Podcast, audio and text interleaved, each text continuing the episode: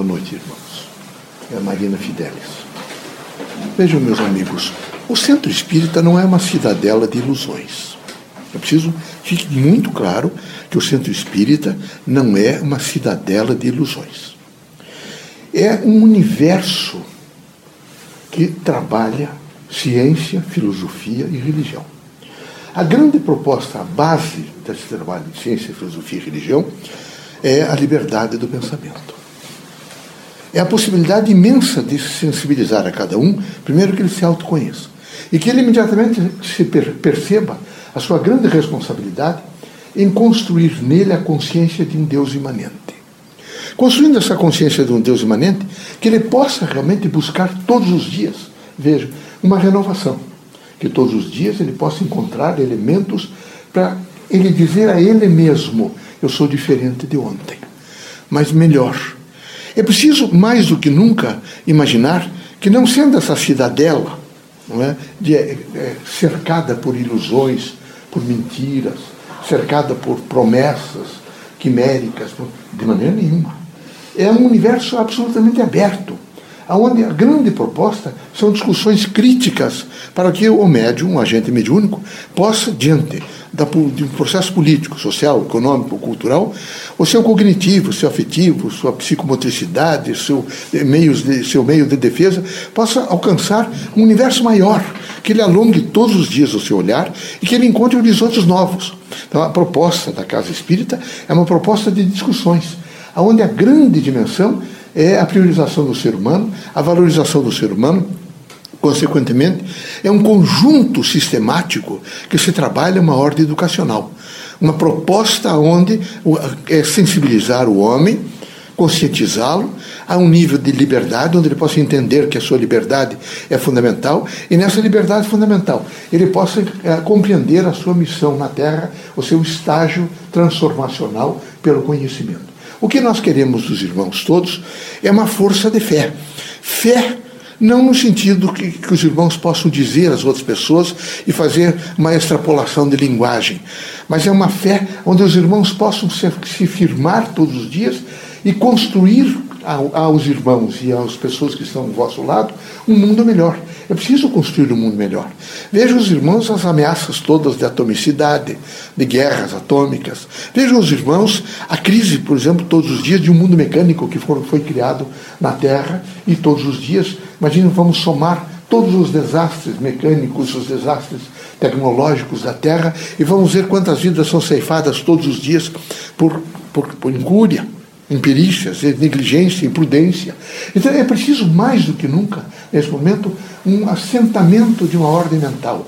É preciso que os espíritos, e os espíritas em particular, comecem realmente a proclamar que o autor, o ator e o portador da cultura é o espírito, e que ele precisa realmente assumir a posse da, seu, da sua estadia na Terra e tentar transformar um pouco essa, esse processo cultural civilizatório. É preciso transformar esse cultural civilizatório.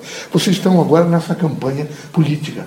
E vocês estão vendo a defasagem que não é só no país de vocês, é no mundo inteiro. Uma deficiência, evidentemente, de homens não só intelectuais, mas homens criaturas com uma lucidez moral para dirigir, evidentemente, nações que dependem muito, muito das suas decisões.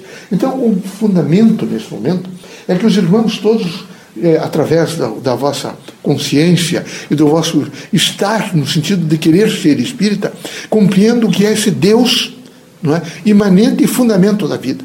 O que é esse Cristo e o Espiritismo é cristão e segue o Evangelho de Cristo na sua proporção extraordinária de transformação pela força do amor, pela renúncia à vaidade, pela dimensão crítica de que através do Evangelho, ninguém tem medo, todos estão expostos, evidentemente, a uma vida de transformação, e é preciso viver essa dimensão de um Pai Criador e que está em todas as coisas que criou, portanto a natureza é preciso ser protegida, é preciso ser protegida as cidades, porque as cidades também foi Deus quem concedeu e permitiu que se criasse. O que não é possível é criar no centro espírita uma cidadela de ilusões, onde nós ficássemos discutindo ilusões. Nós vamos discutir disco voador, nós vamos discutir, nesse momento, a reencarnação das pessoas, aquela criatura reencarnou, aquele outro veículo. Não, nós vamos discutir grandes temáticas, no sentido evolutivo. Vamos discutir a gênese da vida. Para isso, então, nós vamos dizer um pouco sobre o livre-arbítrio.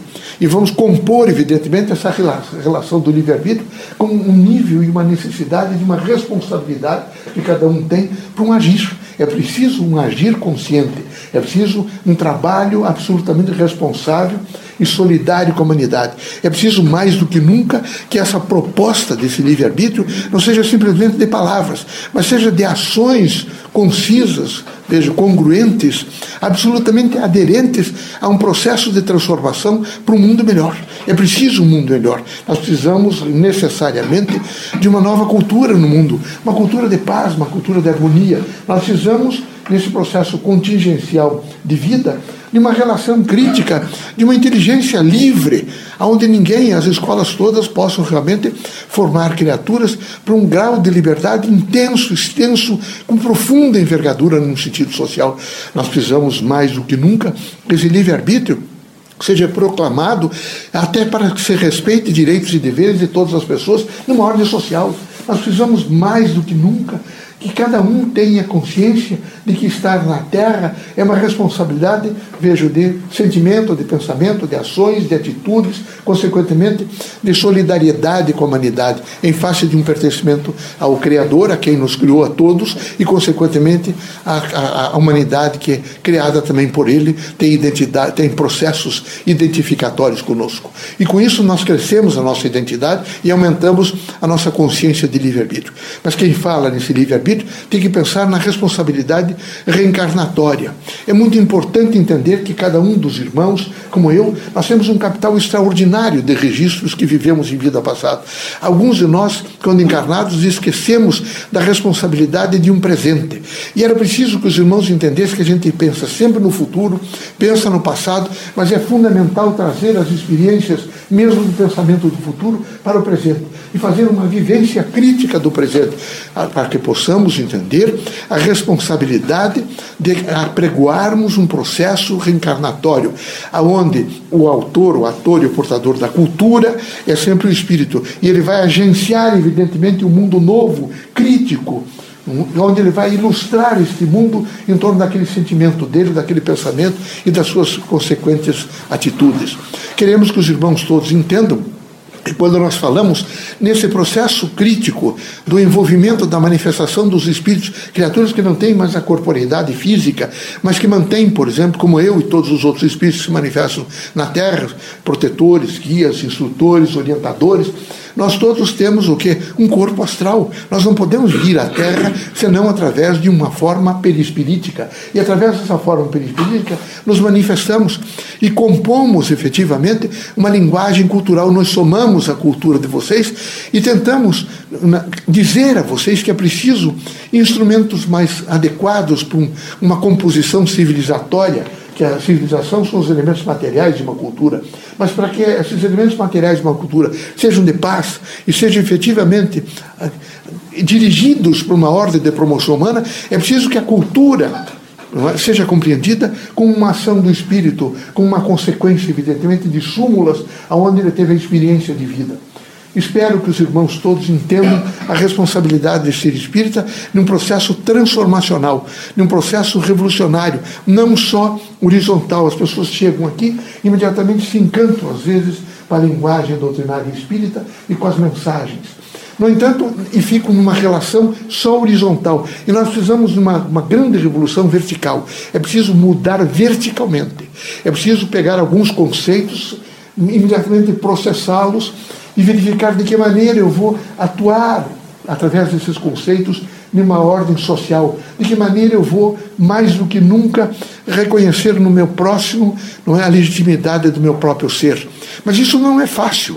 Isso é fundamental, em primeiro lugar, romper com essa ideia, essa ideia absurda não é? e absolutamente isolacionista de que o centro espírita é uma cidadela de ilusões o Espírito manifesta-se, o Espírito conta vidas passadas, o Espírito. Nós não, não vimos a Terra para um deleite, nós vimos a Terra para um processo educacional, uma grande missão, um sentido, evidentemente, de, constru, de, de construção e de, não de alegorias, mas um processo e as nossas frases, as nossas, para, as nossas dimensões de paragens na Terra são, são metáforas que devem significar muito a nível de uma construção, de uma semeadura que Jesus, que é o nosso mestre, que inteligentemente possamos compreendê-lo, não ficar cultuando Jesus pregado em cruz, mas é, imediatamente buscar, por exemplo, o seu diálogo com as pessoas da, da época em que viveu e senti-lo de que ele, é, esse diálogo foi transportado para todo o processo civilizatório da Terra, nas diversas nações que se sucederam ao longo desses dois mil anos e com grande procedência, porque elas todas resguardam a dignidade do homem na sua inteireza, em todo o seu processo evidentemente crítico e na sua luz do espírito. Deus seja sempre conosco, que possamos, num diálogo franco, de luz, de entendimento e de paz, sermos evidentemente partícipes de uma nova terra, de um novo elemento, de um novo processo político, de um novo processo social, de um novo processo econômico e cultural, onde os homens se abracem e criem, evidentemente, aquele elan, aquele fluido, aquele fluir, evidentemente, transformacional da força do bem. Marina Fidelis, uma boa noite e sejam felizes.